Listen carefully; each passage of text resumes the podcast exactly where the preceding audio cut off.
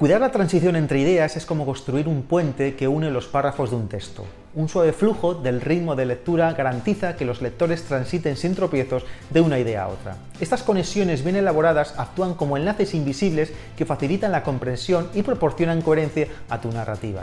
Las transiciones tienen muchas formas. Puedes utilizar palabras y frases como en consecuencia, por otro lado o como resultado para indicar relaciones lógicas entre ideas. Estos marcadores ayudan a los lectores a seguir el flujo de tu argumento. Por ejemplo, en un ensayo sobre cambio climático puedes escribir las emisiones de gases de efecto invernadero han alcanzado niveles alarmantes. En consecuencia, la urgencia de adoptar medidas sostenibles es más evidente que nunca. Además, las metáforas y analogías son herramientas poderosas para conseguir transiciones suaves. En un relato sobre cómo superar desafíos puedes escribir, así como un árbol arraiga profundamente sus raíces para resistir las tormentas, nuestra perseverancia nos permite enfrentar las adversidades con valentía.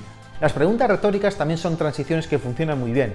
En un artículo sobre el poder del pensamiento positivo puedes plantear la siguiente cuestión. ¿Qué pasaría si transformamos cada obstáculo en una oportunidad de aprendizaje? Esta mentalidad nos guía hacia la resiliencia y el crecimiento personal. Cuando las ideas están conectadas de manera coherente, los lectores siguen el flujo de tu texto sin esfuerzo, con lo que absorben su contenido de una manera más efectiva. Esta fluidez mejora la experiencia de lectura, permite que los lectores se sumerjan en el texto sin interrupciones y comprendan las relaciones entre las oraciones. En definitiva, cuidar la transición entre ideas es fundamental para lograr la claridad y comprensión de cualquier escrito. Hasta el próximo en un minuto.